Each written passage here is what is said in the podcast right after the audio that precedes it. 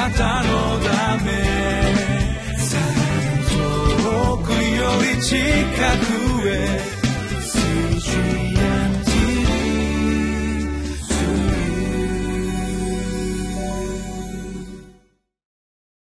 こんにちは。リビングライフの時間です、えー、今日は4月5日、えー、聖書箇所はガラテヤ人への手紙3章1節から9節です、タイトルは信仰を持って聞いたことが御霊によって完成されるようにです、え今日も神様がくださった御言葉を共に味わい黙想したいと思います。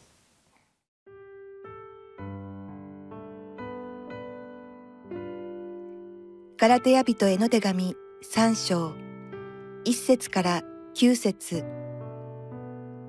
ああ愚かなガラテヤ人。十字架につけられたイエス・キリストがあなた方の目の前に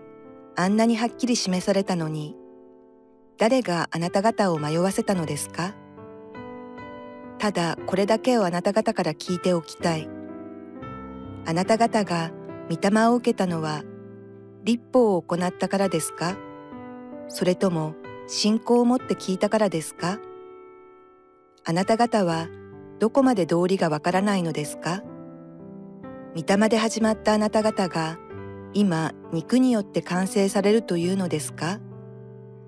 あなた方があれほどのことを経験したのは無駄だったのでしょうか？万が一にもそんなことはないでしょうがとすれば、あなた方に御霊を与え、あなた方の間で奇跡を行われた方は、あなた方が立法を行ったからそうなさったのですか？それとも、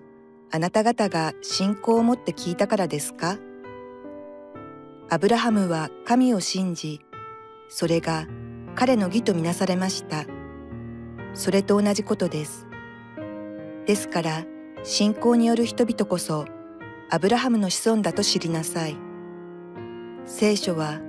神が違法人をその信仰によって義と認めてくださることを前から知っていたので、アブラハムに対し、あなたによってすべての国民が祝福されると前もって福音を告げたのです。そういうわけで、信仰による人々が信仰の人アブラハムと共に祝福を受けるのです救いはただ神の恵みによって肉によってではなくただ神から来る。これが信仰の原則です、えー、救いも御霊も同じです。精霊も何かですね我々が行動したからいただけるということではありません。ただ信仰によって信じることによってそこを突破口として私たちの内側に流れ込んでくる神様の心。これが精霊です。2節をご覧ください。あなた方が御霊を受けたのは立法を行ったからですか？それとも信仰を持って聞いたからですか？ここには非常に偉大な真理が記されています。御霊が流れ込むのはただ信仰を持って耳をそば立てて聞くことによってですね。こちら側には何の功績も善行も必要ないんです。ただ信仰を持って耳をそば立てることによって受けに受けて受け取って受け取って満たされていくです。私はこの原則というのは恐ろしいほど大きな偉大なる真理だと確信しています。ここから全てが始まりここからあらゆることが起こっていきます。耳をそば立てて聞くというところから全てが起こっていきます。実際に現代のクリスチャンがあのこれをするのはあの QT をするということをもってですね聖書と向き合って黙想して祈りの時間を持つ時です。このリビングライフを持って御言葉に線を引いたり丸をつけたりこのメモを取ったりでここから溢れ出てくるですね神様の思いをまた書いてメモしたりまた自分の思いもここに投入してここに記してですねリビングライフの中に。自分自身をまたこの御言葉の中にこう投入していってでそこからですね全てが始まっていきます。聞いたら御言葉が流れ込んでくると同時に精霊が流れ込んできます。神の霊で神の心で満たされてこの神の思いによって自分の人生のこの隅々まで変化し始めるということを経験いたします。これらは全て神の力によります。神の技です。ですから御霊で始まっていくんですね。自分の努力から自分が何か能力をつけてから何か財力を得てから何か人望を集めてからというわけでは全くないということです。肉によって始めるんじゃないんです。御霊によって私たちは始める。ただ御心によって神の思いによって精霊によってでここから始めるんですね。でそれをパウロはこのように言います。3節をご覧いただきますと「あなた方はどこまで道理がわからないのですか？御霊で始まったあなた方が今肉によって完成されるというのですか?」信仰によって御霊によって始めるんです。信じてキリストの十字架の血潮によって清められ真っ白くしていただいてそのところに真っ白くしていただいただいたところに精霊を迎え入れて御霊のご支配によって奇跡が行われ人間にはできないようなことが起こされていく。あの目に見えなか目が見えなかった人が見えるようになり立ち上がることができなかった人が立ち上がり神様から幻を見させていただき蛇に噛まれても害を受けない。また威厳を語り威厳を理解し予言が与えられる。でこれら全てこれ人たちが行うことができた力ですけれどもこれは人間の功績によるものでは全くありません。ただ信仰によって御霊が注がれることによって起こっていったことです。あのそもそも信仰の祖である父であるアブラハムが信仰による義ということを証ししています。聖書にはっきりと記されています。創世記の15章の6節にこう書かれています。アブラムは主を信じた。主はそれを彼の義と認められた。これ後にですね今アブラムと言いましたけれども後に彼はアブラハムと名乗りなさいと神様から言われますけれどもまあこれ聖書のですね創世記のこの16章です。聖書のこの初めから信仰によって義とされるということはずっと伝えられてきたんですね。初めから本当に大事なことを主は教えてくださっていたんです。ですからこれアブラハムに立ち返ればよかったんですね。アブラハムにおいて約束されたことが今もイエス様によって導かれた信仰者たちに同じように適用されます。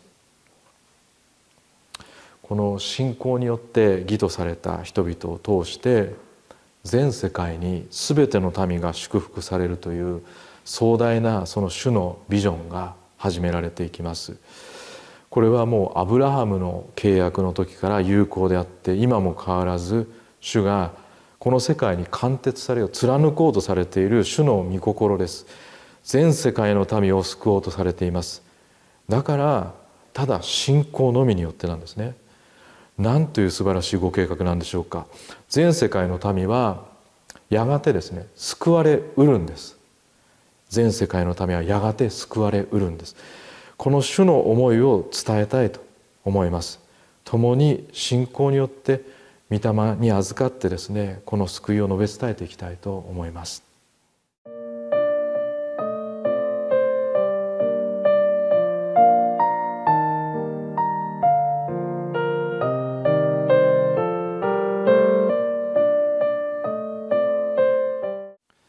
私はですね精霊ということがあまりよく分かっていませんでした。